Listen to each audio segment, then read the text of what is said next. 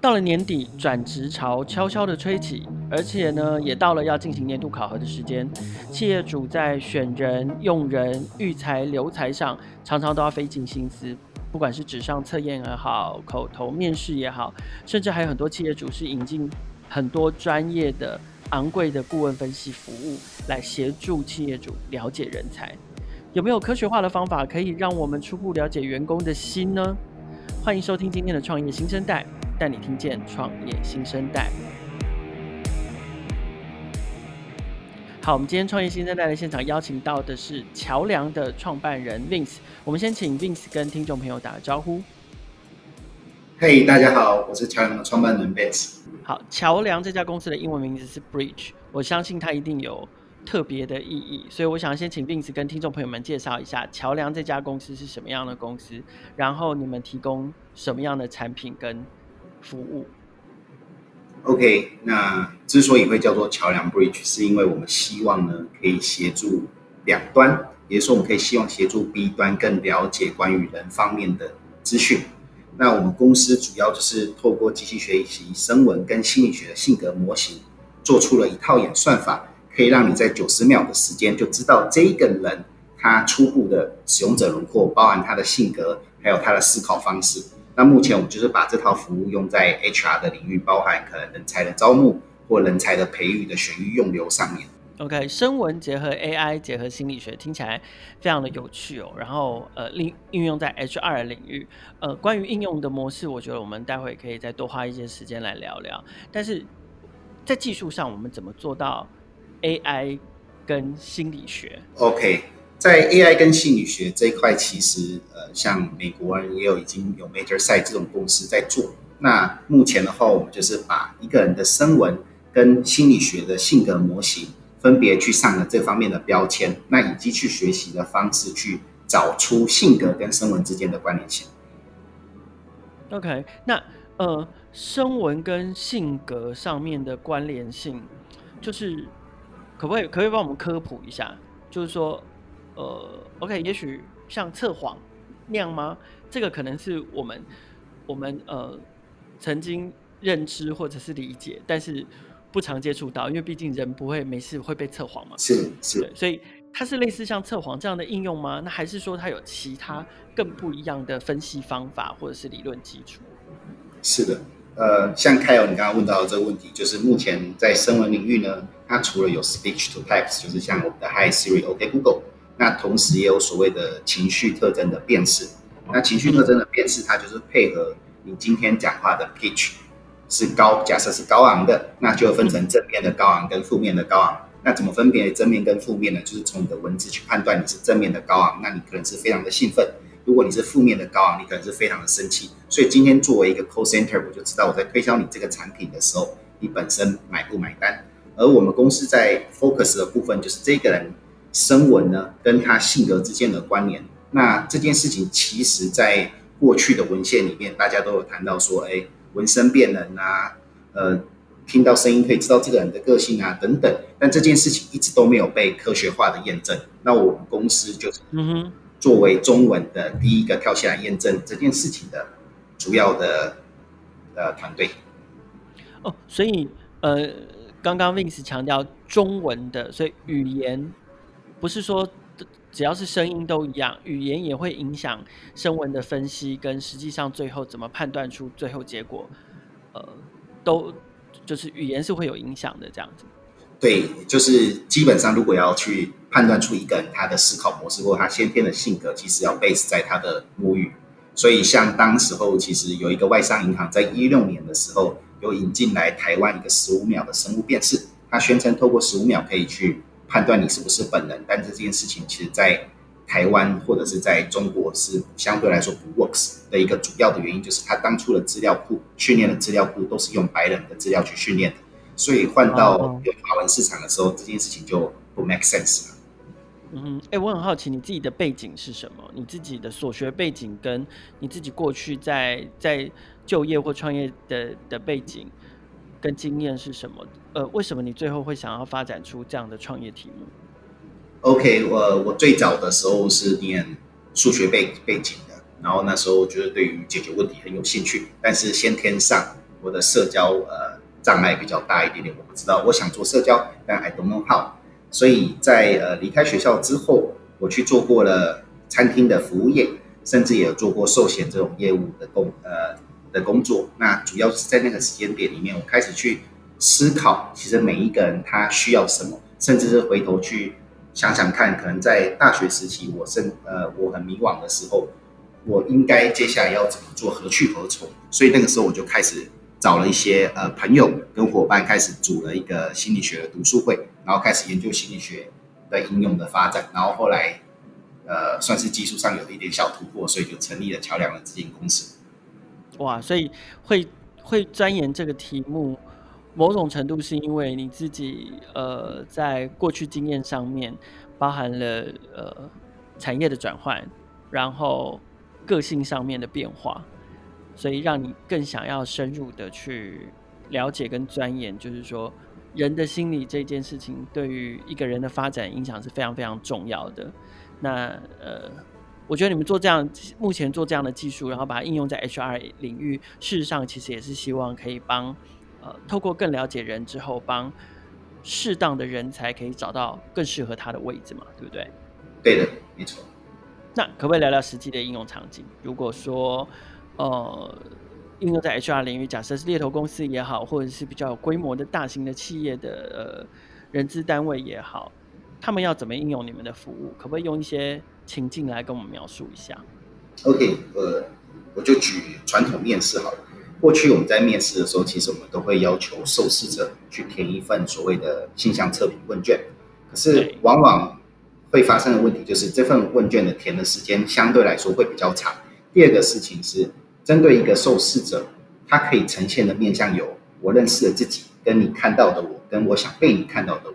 所以今天我在应征会计的时候，我不可能说我自己很粗心；我在应征业务的时候，我不可能说我自己不不够积极。所以在问卷测评上，它就会产生所谓的 bias 这件事情。那透过声纹这件事情，它透过科学化的验证，它不会有这个 bias 的问题，所以并不会去呈现出一个理想自己的状态，因为他并不知道他伪装了什么样的声音。会得到什么样的判断的依据跟结果？所以今天作为一个面试人的角色，面试官的角色，我就可以透过要求今天这个面试者先去录一个九十秒的声纹或录音档，然后把这个结果上传到云端，然后他就会出了一个简短的报告，我就知道，OK，今天这个面试者他可能先天的优势是什么？先呃，他可能比较劣势的地方是什么？甚至是他如果进来公司，他可以带给公司的价值跟风险分别是什么？那我就可以针对这几个点，在我们接下来谈话的三十分钟去做提问，那可以进一步的更了解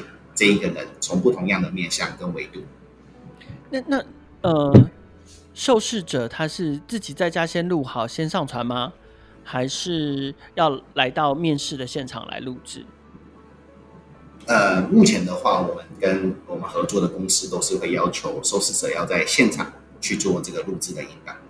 OK，那呃，让他念什么样的文本这件事情会影响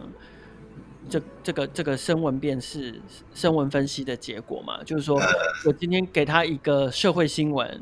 或者是我今天给他一段爱情小说，跟我给他一个商业报告，跟我给他一段。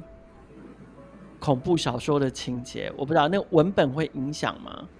呃，其实文本不会影响，只要确定这个面试者他本身的母语是中文，然后第二个是这一篇文章他过去是没有练过的，所以他并不是像比如说，哎，大家好，我是 Vance 这种话，他可能已经根深蒂固在脑中脑中，那就可以透过他在讲话的过程中去判断出他的思考方式，进一步知道这个人的初步的性格轮廓是这样子。OK，所以初步听起来的话，也许给他一个陌生的文本会比较好，因为这个时候会会截取到他的声音是呃他直觉的反应。对。OK，那呃你们自己的商业模式是什么？听起来你们的客户主要就会是呃企业端是 To B 的生意，那你们自己是怎么跟企业收费，跟怎么跟企业合作这这项这项服务的？OK，就是我们目前呢，就是把。这样子的技术，然后打造成一个给 HR 使用的产品，那主要是做成 SaaS 方面的服务。那收费方式就有两个，一个是系统的订阅制的月费，然后另外一个就是摆今天他上传几个人的点数，然后根据他上传的点数去做一次性的收费。OK，所以收费模式是有两种的。对，好，那所以那你们现在合作的客户，呃，主要是哪一类？目呃有已经有客户了嘛？然后客户的规模大概是什么？呃，目前呃跟我们合作过的呢，有像猎头公司啊，然后也有一些地方性的组织啊，然后目前也有在目前正在谈的上市会的公司啊。嗯哼，那主要客户的类型呢，都会比较偏向 HR 产业，或者是他们本身已经有。比较广泛的，像是人力银行，它已经有其他客户端，也许它导入我们的系统之后，就可以提供给他客户去做使用。OK，那我很好奇哦，就是说除了 HR 这个领域之外，现在的这个服务还有没有其他商业应用的模式或者是想象？它可以怎么样用？也也也可以开发出其他的商业机会。呃，我觉得一个很大的切入点就是在于银行的风险属性，因为过去我们在做风险。属性评估的时候，譬如说，我今天去银行开户，他会先提供一份呃开户的问卷，但这份问卷的分数大家填的都差不多，因为今天你的风险属性太低，你没有办法买银行的基金；风险属性太高，你没有办法从银行去借钱出来。但实际上，所谓的风险属性，它可以分成两个维度，一个是一个人的危机意识，一个人是一个人的风险承受度。举例来说，今天有可能一个年轻人在学开车之前，他就意识到。他有可能被车撞，所以他就选择搭捷运。我们会说这样的人危机意识比较低，风险承受度也比较低。但往往在银行会发生的 bias 就是，今天有一群人呢，他可能在开车前并没有想到开车可能会发生车祸，直到他发生一次很重大的车祸之后，他就选择大捷运。所以这样类型的会说，这样他的类型是危机意识相对比较低，风险属性。呃呃，风险承受度也比较低一点点，但是往往从银行的资料而言，他会买到高估他风险能承受的商品，所以银行会以为从行为数据来讲，这样类型的人是风险属性比较高的。但实际上，透过我们的这一套呃声纹的辨识的演算法，我可以知道这个人他可能危机意识比较低，风险属性比较低，是在这样的状况下，他才买到了一个高乎他风险的折收的商品。所以，一样是在帮助银行认识人的这个角度。对，因为银行在 KYC 这件事情其实是非常重视，他要去了解他的客户的风险偏好大概是落在哪一个程度。但是过去的问卷其实常常会有 bias 的情况存在。OK，呃，那如果像是你在开头有提到的，有举过的例子，就是像电话行销这件事情，或者是客户服务这件事情上面，或者是呃客户满意度调查试调这件事情上面。也可以利用你们的系统吗？呃，试调方面当然是可以的，因为其实针对每一个不同样的商品，我们都知道，可能不同样的诉求可能会导致不同样的群众去购买。举例来说呢，iPhone Ten 当时候在台湾卖的相对价格偏高一点点，其实在那时候在中国大陆就有一句 slogan 叫做“贵从来不是它的缺点，是你的缺点”。那这样的 slogan 其实是去挑战顾客的社会地位，所以它。如果今天它针对的是某一个类型的 type 的时候，其实它的 slogan 就可以调整以这样的方式。但是在传统，我们在做行销文案的时候，永远不会去指责顾客的错误。可是在中国大陆，它的这个 slogan 却是反其道而行，而且还卖得非常好。OK OK，所以呃，在行销上面，或者是呃了解自己客户上面，其实也是可以应用的。但反正前提只要是客户是在知情的情况下。呃，接受自己的声音被采集、被分析，基本上，呃，它的应用应用可能都还蛮大的。是的，是的。那你们接下来的目标会是什么？继续开发更多的跟 HR 领域有关的客户吗？呃，接下来目标有两个，第一个就是希望把 HR 的这个水再踩深一点点，所以我们要继续开发 HR 的客户啊，包含像我刚刚前面提的人银行等等。那另外一个的话，就是希望我们可以把这个技术端呢，因为 COVID-19 的关系。把这件原本刚刚前面回答到的需要现场录音的方式，可以做到未来是甚至是线上，甚至到最后终端的手机都可以直接去做这方面的测试跟辨识，甚至是上传。这是我们目前主要的目标。那你们有募资的规划吗？有，我们目前是在 Pre A 轮，那我们预计募一千二，那目前有已经募进两百万了进来。OK，所以呃，募到这个普耶伦主要就是为了要达成像刚刚呃 Vince 提到的，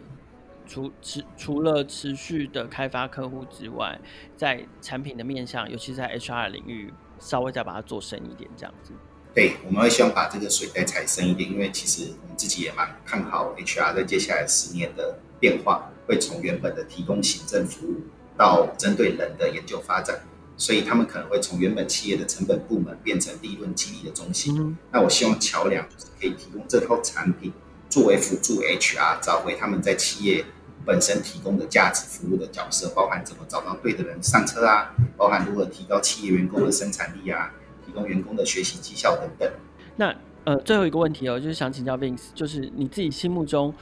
Bridge 桥梁的这这一套声纹辨识的服务。最终，最终，他的理想样貌会是什么样子？呃，我我内心非常希望桥梁会是未来大家在谈到认识自己跟认识他人的最主要的主导品牌。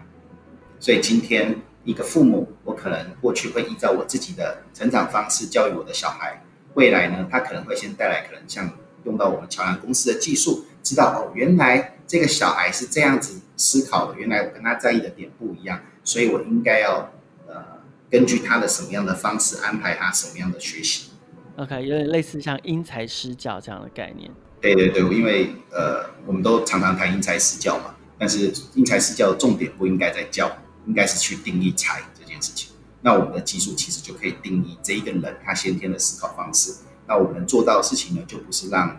原本的一个相对内向的老师一定要变得很活泼，而是今天让。同样类型的学生配对给同样类型的老师，老师只要用原本过去我怎么样学习这件事，我怎么样思考这件事，到我怎么样 output 的这样的过程分享给这个小孩，这个小孩就会有比较显著的学习成果的提升。好，我们今天非常谢谢桥梁的 Vince 来到创业新生代分享，谢谢 Vince。嗯，谢谢 Kyle，谢谢创业新生代，谢谢大家。